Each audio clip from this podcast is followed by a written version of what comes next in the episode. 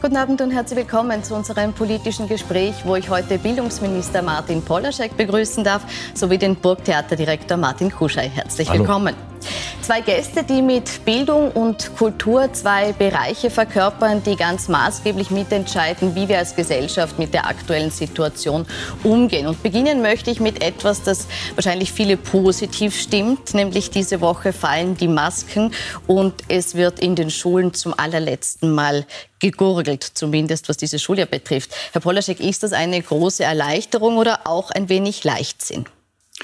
Also es hat sich herausgestellt in den letzten Wochen, dass bei den PCR-Tests wir immer, immer weniger Fälle zu verzeichnen hatten. Das heißt, wir haben gesehen, dass die PCR-Tests eigentlich keinen Sinn machen und deshalb haben wir uns äh, entschlossen, jetzt die PCR-Tests einzustellen.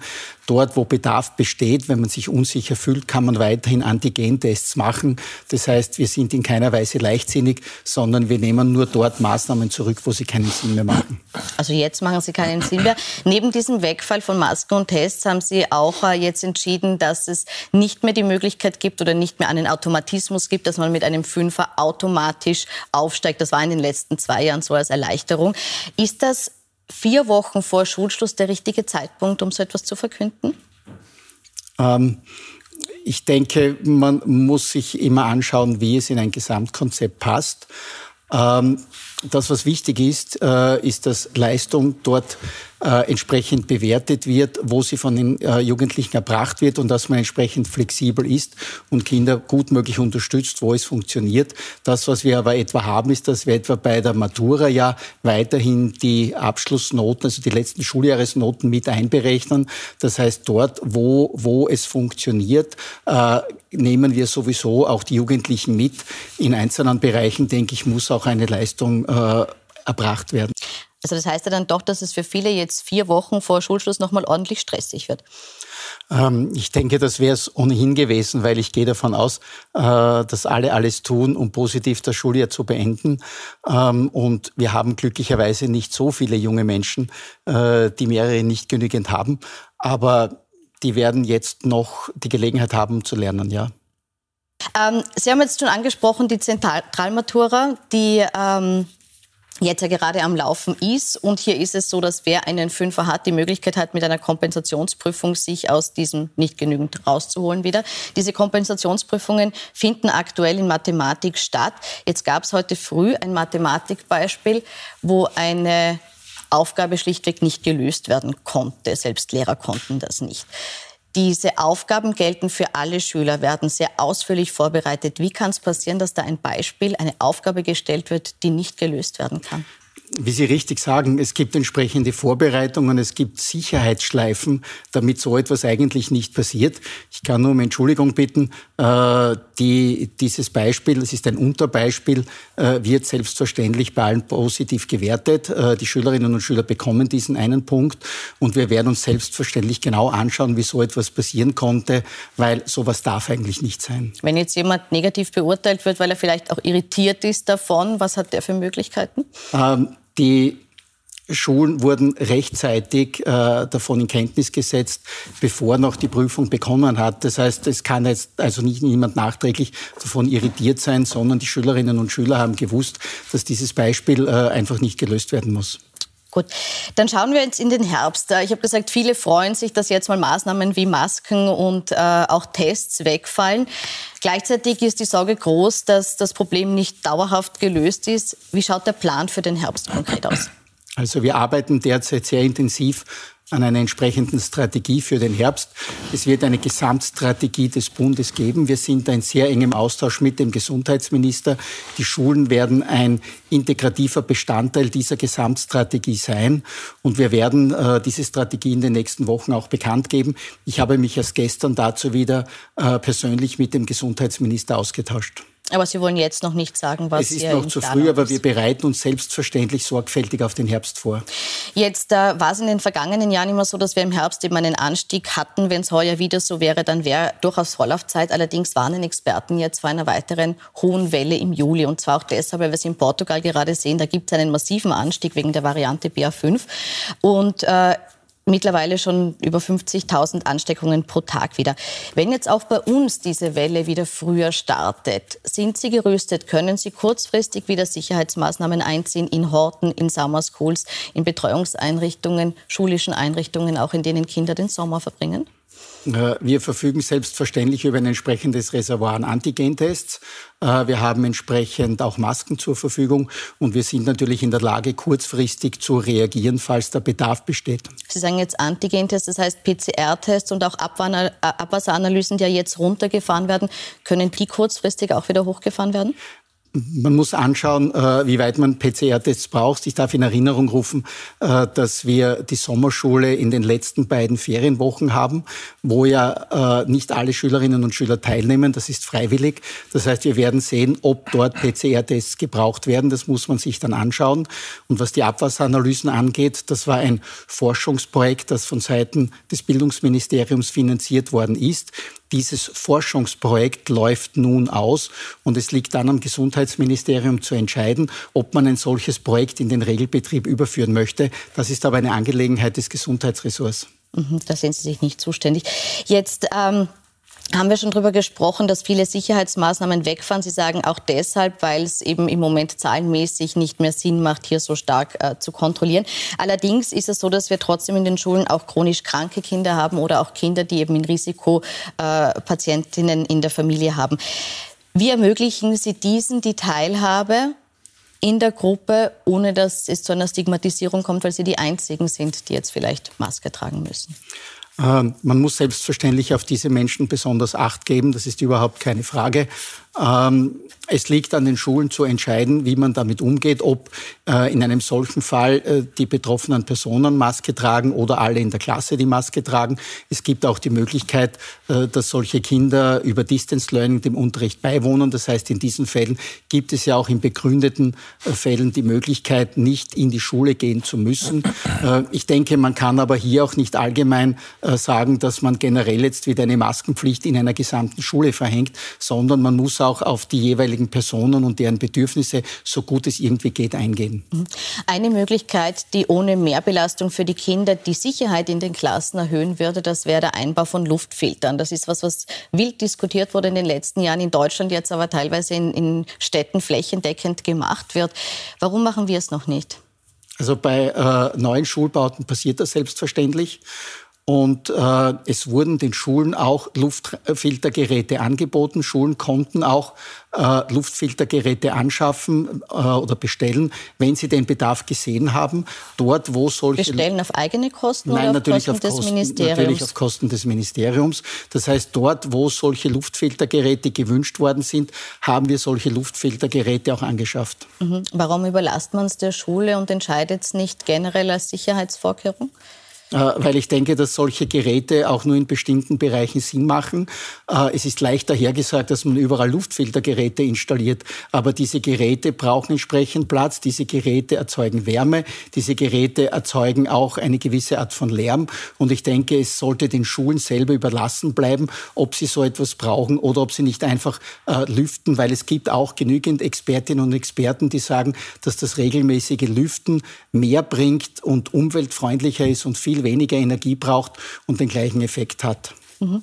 Dann kommen wir zur Prävention. Auch das ist ein Thema und äh, parallel zur Corona, eine, eine Krankheit, die wir jetzt äh, oder die uns jetzt zwei Jahre begleitet haben, wir schon ein länger anhaltendes Problem. Das ist, dass wir sehen, dass äh, viele Kinder schon übergewichtig sind, dass wir eigentlich stärker auch in, in, in Bewegung wieder gehen müssen, kommen müssen. Jetzt ähm, wurde diese tägliche Sportstunde, die schon lange diskutiert wurde, angekündigt und es gibt jetzt wieder Pilotregionen. Wieso wieder Pilotregionen? Wieso kann man sich nicht darauf einlegen, dass man sagt, okay, eine Stunde mehr Bewegung, das braucht jeder Schüler, jede Schülerin? Ich denke, äh, es macht durchaus Sinn, es auf eine solche Art und Weise jetzt einmal äh, zu versuchen. Es ist ein Durchbruch, das hat es bislang noch nicht gegeben. Äh, eine verpflichtende zusätzliche Stunde in jeder Schule, in jeder Klasse, denke ich, würde weder den Schülern noch den Eltern noch den Lehrerinnen und Lehrern Freude machen.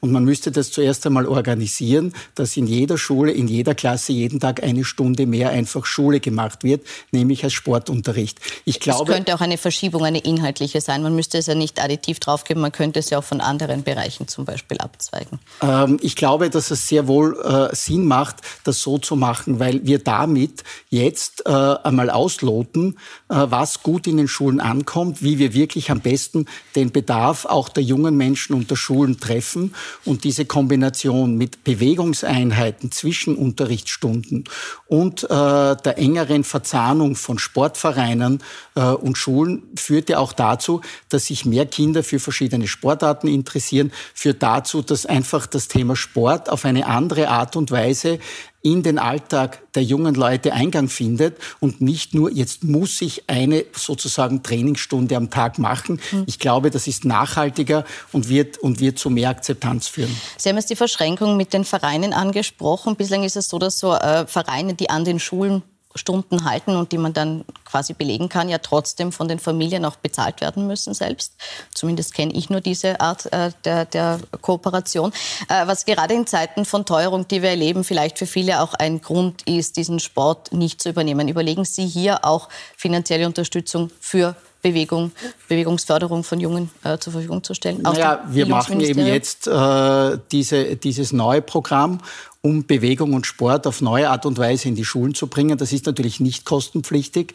Äh, wenn wir das äh, in diesen Pilotregionen anbieten, dann haben die Eltern ja nichts dafür zu bezahlen. Das wird ja alles äh, von Seiten der Regierung finanziert. Was außerdem noch dazu kommt, ist, dass jetzt der Juni das Monat des Schulsports sein wird, wo wir ebenfalls mit verschiedenen Aktionen äh, gerade die Kinder dazu ermutigen, mehr Sport zu machen. Äh, wir werden auch mit einem eigenen Projekt, das den schönen Namen Stark machen heißt, hat äh, Spitzensportlerinnen und Spitzensportler in die Schulen bringen, die dort in Klassen gehen und mit den Kindern äh, über Bedeutung von Sport sprechen, aber auch über die Bedeutung dessen, was Sportlerin, Sportler sein heißt, nämlich auch trainieren, auch Niederlagen einstecken, nicht nur immer gewinnen, aber auch durch aus dem Sport heraus wieder mentale Stärke zu bekommen. Und ich glaube, dass durch diese Art und Weise, wie wir jetzt das Thema Bewegung und Sport in die Schulen bringen, wir viel mehr bewirken als einfach mit einer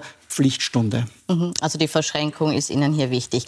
Kommen wir vielleicht noch kurz auf die gesellschaftliche Bedeutung von Corona zu sprechen. Das ist ein Thema, das jetzt so ein, ein bisschen zwar wieder abgeklungen ist, aber trotzdem noch vorhanden, weil ja, wie gesagt, die Pandemie nicht vorbei ist.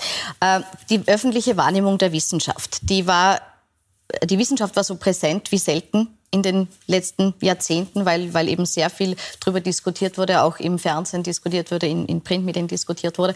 Ähm, gleichzeitig gab es aber auch eine Spaltung, was die Haltung dazu betrifft. Das heißt, es gab viel Zuspruch, gab aber auch sehr viel Ablehnung von dem, was hier als wissenschaftliche äh, Gemeinerkenntnis präsentiert wurde. Äh, was wollen Sie dazu beitragen, dass es hier wieder eine generelle Anerkennung dessen gibt, was die Wissenschaft als Erkenntnisse hervorbringt? Ja, also Wissenschaftsfeindlichkeit ist leider in Österreich kein völlig neues Phänomen. Das haben verschiedene Studien ja belegt. Aber äh, das hat durch die Pandemie jetzt in den letzten Jahren noch mehr zugenommen. Und das ist auch mir persönlich äh, als der ich als Mann, der ich auch selber aus der Wissenschaft komme, ich war ja Professor an der Universität Graz, ein besonderes Anliegen. Und wir werden hier äh, als Wissenschaftsministerium verschiedenste Initiativen setzen. Da wird es darum gehen, dass wir auch Wissenschaftlerinnen und Wissenschaftler als Botschafterinnen und Botschafter der Wissenschaft in die Schulen bringen, dass wir aber auch verschiedene Maßnahmen setzen werden, auch im Bereich der Erwachsenenbildung, in alle, in alle Bereiche der Gesellschaft hinein. Ähm, und wir werden jetzt dazu eine Ursachenstudie in Auftrag geben, um einmal genau zu schauen, wo wir Bedarf haben und auf welche Art und Weise wir am besten an die Menschen herankommen. Wir werden also ein Maßnahmenbündel vorlegen und als erste Maßnahmen, wie gesagt, gehen wir jetzt einmal vermehrt in den Schulbereich hinein und fördern mehr noch als bisher die Wissenschaftskommunikation. Mhm. Also bei den kleinsten Ansätzen, aber gleichzeitig Kanäle suchen, wie man ja. alle sucht, äh, alle erreicht, auch jene, die skeptisch sind. Jetzt habe ich schon mehrfach gesagt, die Pandemie hat unser Leben verändert, auch der Krieg in der Ukraine, die massiven Teuerungen. Es ist gerade sehr viel im gesellschaftlichen Umbruch. Herr Kuscher, in Ihrem Buch, das Sie jetzt veröffentlicht haben, ähm, da schreiben Sie, als kulturelle Institution hat das Burgtheater die Aufgabe, gesellschaftliche Prozesse abzubilden, sich zu öffnen und Veränderungen und Entwicklungen aufzunehmen und hereinzulassen. Diese aktuellen Krisen, die wir jetzt erlebt haben in den letzten Jahren, bringen die die Kultur mehr in Gefahr oder liefern sie neuen Stoff? Äh, selbstverständlich beides. Ähm, ich, äh, ich muss sagen, dass ähm, zum Beispiel, wenn wir über den Ukraine-Krieg tatsächlich aktuell sprechen, äh, wir vor zwei Jahren schon einen Spielplan für diese laufende Spielzeit gemacht haben und ein Stück wie die Troerinnen von Euripides, ein zweieinhalbtausend Jahre altes Stück über Frauen, die die Haupt Opfer eines Krieges sind, äh, ist bei uns am Spielplan. Und das hatte, glaube ich, zwei Wochen nach, nach Kriegsbeginn in der Ukraine Premiere äh, und hat plötzlich eine wahnsinnige Aktualität bekommen. Das heißt, grundsätzlich ist das Theater und die Stücke des Theaters ähm, so in unserer Gesellschaft verwurzelt, dass man eigentlich permanent immer mit Aktualität zu tun hat. Selbstverständlich gibt es Bücher, Stücke über Seuchen, über Krankheiten, über Isolation, über Menschen, die irgendwo eingesperrt sind. Und äh, plötzlich bekommt das immer wieder eine neue Aktualität. Jetzt haben Sie gesagt, das Stück war schon lange geplant. Hat die Tatsache, dass der Krieg begonnen hat, an der Inszenierung letzten Endes noch was geändert? Im Prinzip nicht. Also man geht von einem Text aus, der etwas behandelt und plötzlich kriegt das eine unglaubliche und auch fast beängstigende eben Aktualität.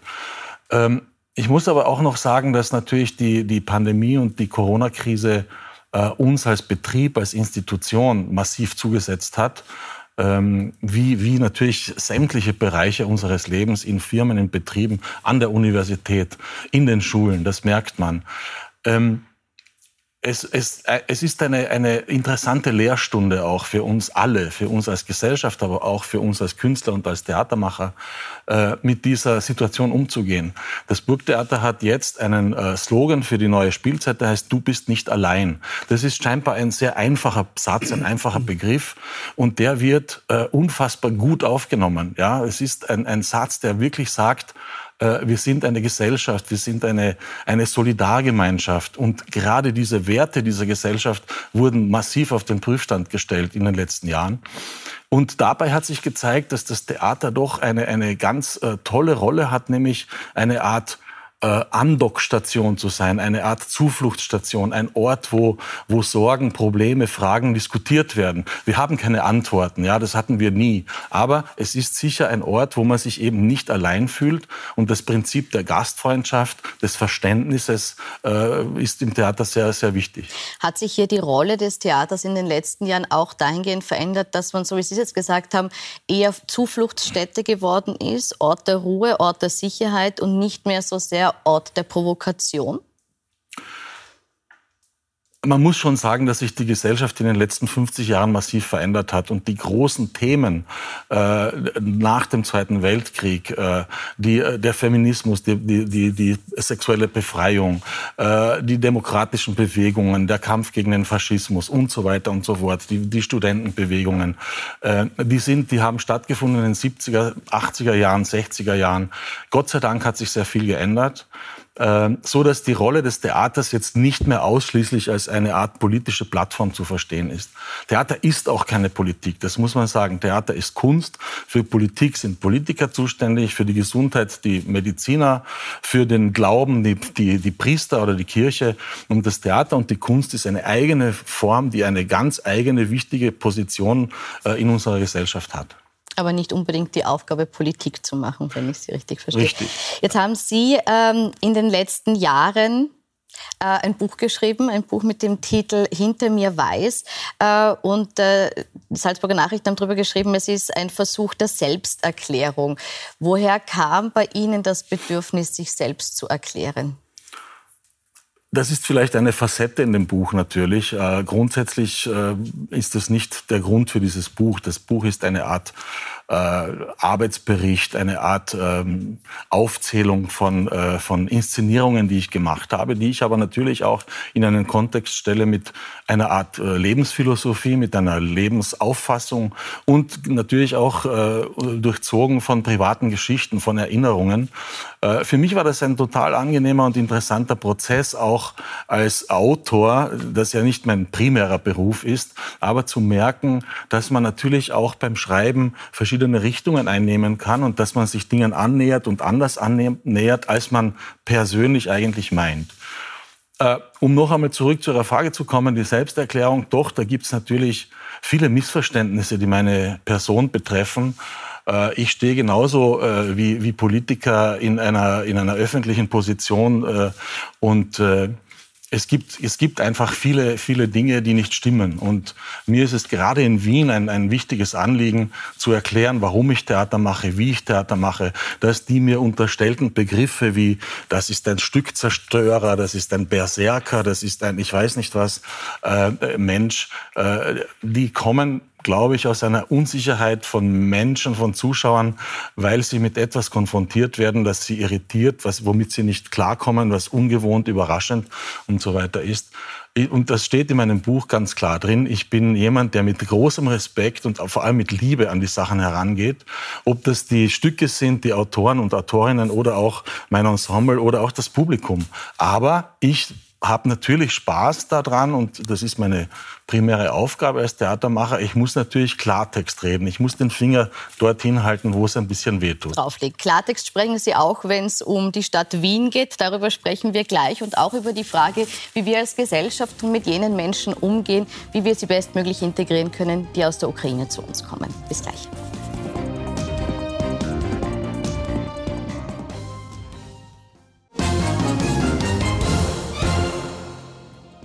Willkommen zurück bei unserem politischen Gespräch, wo ich heute Bildungsminister Martin Polaschek und den Burgtheaterdirektor Martin Kuscher begrüßen darf. Herzlich willkommen. Wir setzen da fort, wo wir vor der Pause aufgehört haben. Herr Kuscher, wir haben gerade darüber gesprochen, dass Sie ein sehr ambivalentes Verhältnis zu Wien haben. Sie schreiben in Ihrem Buch, es ist eine seltsame Ironie, dass ich in Slowenien Slowene und in Deutschland Deutscher geworden bin, während es mir schwerfällt, in Wien Österreicher zu sein. Was ist hier anders? Also erstens einmal äh, ist das ambivalente Verhältnis ja etwas Angenehmes oder Interessantes. Sonst wäre es ja langweilig. Äh, und selbstverständlich fühle ich mich in Wien total wohl und, wohl und finde es eine unglaublich tolle Stadt. Ich war 26 Jahre nicht in Österreich und ich sehe, wie unglaublich super sich diese Stadt entwickelt hat. Und es ist eine moderne europäische Metropole, in der man viele Sprachen hört, in der man viele kulturelle äh, Herausforderungen und Angebote bekommt. Also das macht grundsätzlich Spaß. Aber natürlich ist diese Stadt ein Parkett, das man gewohnt sein muss äh, und ich habe, äh, sage ich wirklich ohne Koketterie, weil ich so lange weg war, äh, vergessen, wie in Österreich verschiedene Sachen einfach funktionieren und wie man miteinander umgeht. Äh, ich bin einfach aus Deutschland gewohnt, dass man sehr klar und offen auch Konflikte austrägt und dass man so, wie man einen Menschen erlebt und so, wie er einem gegenübersteht, dass das auch das ist, wie er ist. Das ist manchmal in Wien anders. Aber ich kann wirklich nicht für alle sprechen, sondern es ist halt manchmal so oder so. Von daher äh, bin ich auf einem guten Weg. Also ich fühle mich da schon wohl in Wien. Verstehen Sie dieses, äh, diese Bestandsaufnahme von Wien? Ähm, ich muss zugeben, dass ich mich sehr wenig in der Stadt bewege. Okay. Äh, Sie sind ja auch Grazer, also das ist ja äh, ganz was anderes. Ja, ich bin aber, ich bin ja auch erst seit knapp sechs Monaten jetzt hier in Wien. Aber es ist halt so, dass ich einen sehr gefüllten Arbeitstag habe und deshalb wirklich sehr wenig Gelegenheit habe, einfach so durch die Stadt zu flanieren. Und so einzutauchen. Und, so, und so einzutauchen, äh, wie es der Herr Kuschei beschrieben hat. Äh, was ich aufgreifen möchte, ist, Sie, Sie sagen ja auch, Herr Kuschei, dass es eine, eine sehr multikulturelle Stadt ist. Sie, Sie betonen immer, wie schön diese Sprachenvielfalt hier auch ist. Diese Mehrsprachigkeit, diese Buntheit hat jetzt einen... Äh, traurigen Anlass zum Grund, weshalb sie noch mal um eine Facette bunter wird. Wir haben im Moment sehr viele Menschen aus der Ukraine, die zu uns kommen. Das ist ein Thema, das auch in den Schulen ganz massiv spürbar ist. Es sind bereits 10.000 äh, SchülerInnen in äh, Klassen in Österreich im Moment, äh, die unterrichtet werden. Es könnten laut Schätzungen bis zu 40.000 werden. Das wären dann über drei Prozent der SchülerInnen in Österreich. Haben wir genug Ressourcen, haben wir genug unterstützendes Lehrpersonal, um denen einen sage ich mal, unproblematischen Einstieg in der Schule hier zu ermöglichen? Also ich bin immer wieder begeistert, wenn ich in Schulen gehe und dort mit, mit Menschen spreche, wie, wie gut die Ukrainerinnen und Ukrainer aufgenommen werden ähm, und wie, wie herzlich der Umgang ist. Äh, ich denke, wir, wir werden es alle gemeinsam schaffen, äh, die Schülerinnen und Schüler, die hier aus der Ukraine kommen, gut äh, aufzunehmen und gut zu betreuen. Ähm, dort, wo zusätzliche Ressourcen nötig sind, werden wir diese zur Verfügung stellen. Ähm, Äh, darf ich konkret unterbrechen, weil ich höre durchaus aus der Praxis, dass es eben Kindergärten zum Beispiel gibt, wo es an, an Dolmetschpersonal fehlt. Gibt es hier jetzt konkret Ausbildung von Menschen, äh, dass sie Ukrainisch lernen, dass sie äh, die Sprache lernen, dass man das Personal kriegt oder versucht man Leute anzuwerben? Wie konkret fühlen Sie diese Lücke? Also ich bin als Bildungsminister für den Schulbereich zuständig und nicht für die nicht. Kindergärten. Da bitte ich um Verständnis. Mhm. Äh, aber äh, im Schulbereich ist das so, dass wir uns sehr bemühen, äh, die, die, den Kindern möglichst auch die entsprechenden Deutschförderangebote zu geben. Dort, wo eine größere Menge an ukrainischen Kindern in den Schulen ist, richten wir eigene Deutschförderklassen ein. Äh, wir haben auch dafür gesorgt, äh, dass es entsprechende Informationsmaterialien über das Schulsystem auf Ukrainisch gibt, äh, vor allem für die Mütter, die die Kinder begleiten. Es gibt ein eigenes Videodolmetschsystem, dass die Frauen, die, nur Ukrainisch sprechen, mit Lehrerinnen und Lehrern in Kontakt kommen, indem einfach über das Internet ein Dolmetsch zugeschaltet wird, der Ukrainisch kann. Und wir haben ein eigenes Buddy-System, das wir gerade einführen. Das bedeutet, dass Menschen, zum Beispiel auch Ukrainerinnen und Ukrainer oder andere Menschen aus Österreich, ähm, bereit sind, die jungen Menschen dabei zu unterstützen, sich besser in unserer Gesellschaft zurechtzufinden. Und ich denke, mit diesem Maßnahmenbündel werden wir es alle gemeinsam schaffen, die jungen Leute gut im österreichischen Schulsystem willkommen zu heißen. Jetzt unabhängig davon, dass hier neue SchülerInnen mit anderen Sprachen zu uns gekommen sind, ist es so, dass äh, die Pandemie generell schon den, dem Lehrpersonal ziemlich zugesetzt hat und es einen massiven Lehrkräftemangel gibt. Äh, das hat äh, der äh, Bildungsdirektor Niederösterreich, Johann Herois, äh, bezeichnet mit einer sehr prekären Situation, wie er es sagt. Äh, Sie haben angekündigt, dass das administrative Personal an Schulen aufgestockt werden soll, um Lehrer zu entlasten. Braucht es für einen bestmöglichen Unterricht nicht trotzdem mehr Lehrpersonal in erster Linie? Äh, auf jeden Fall. Es wird ein Mix notwendig sein. Äh, durch den jetzt äh, verhandelten Bund-Länder-Vertrag, der ja vorletzte Woche präsentiert worden ist, wird es zum einen ja zusätzliches Geld, eine ganze Milliarde im Bereich der Elementarpädagogik geben, aber es wird auch... Weil man dazu sagen muss, Milliarde aufgeteilt auf fünf ja, Jahre, also genau. im Jahr 200 ja, genau. Millionen mehr. Mhm. was vom Bund zusätzlich jetzt in den, in den Elementarpädagogikbereich dazukommt. Äh, und äh, es wird außerdem der Bereich des administrativen Unterstützungspersonals von 400 auf bis zu 700 Personen aufgestockt. Da gab es bislang ein Finanzierungsmodell, das befristet war.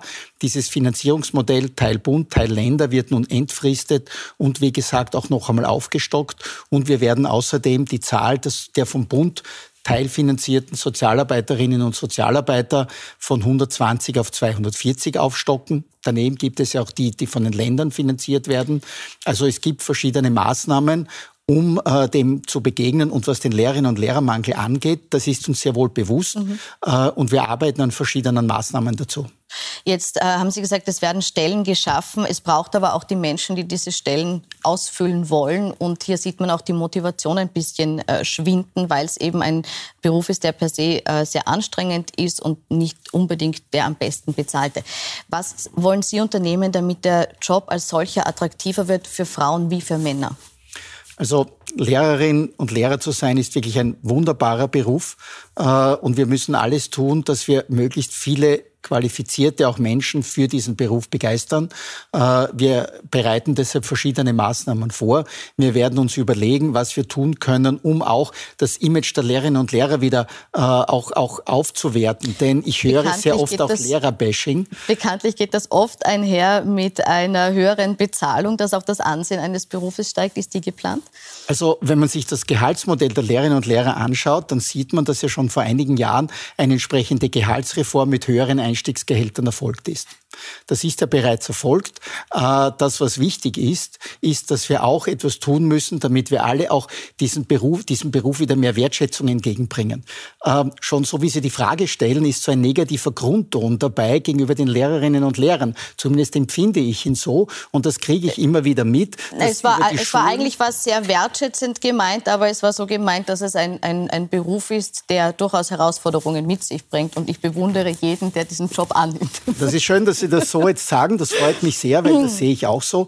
Äh, wir bemühen uns, äh, mehr auch noch Quereinsteigerinnen und Quereinsteiger in die Schulen zu bringen. Und wir bemühen uns auch zu schauen, wie wir die Rahmenbedingungen verbessern, die Lehrerinnen und Lehrer auch mehr vom administrativen Aufwand zu entlasten, deshalb auch mehr administratives Personal in die Schulen.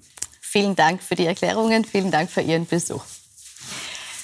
Falls Sie die Sendung nicht von Anfang an gesehen haben, Sie können sie auf puls24.at oder in der Seppen-App noch nachsehen. Ich wünsche Ihnen einen schönen Abend. Thank you.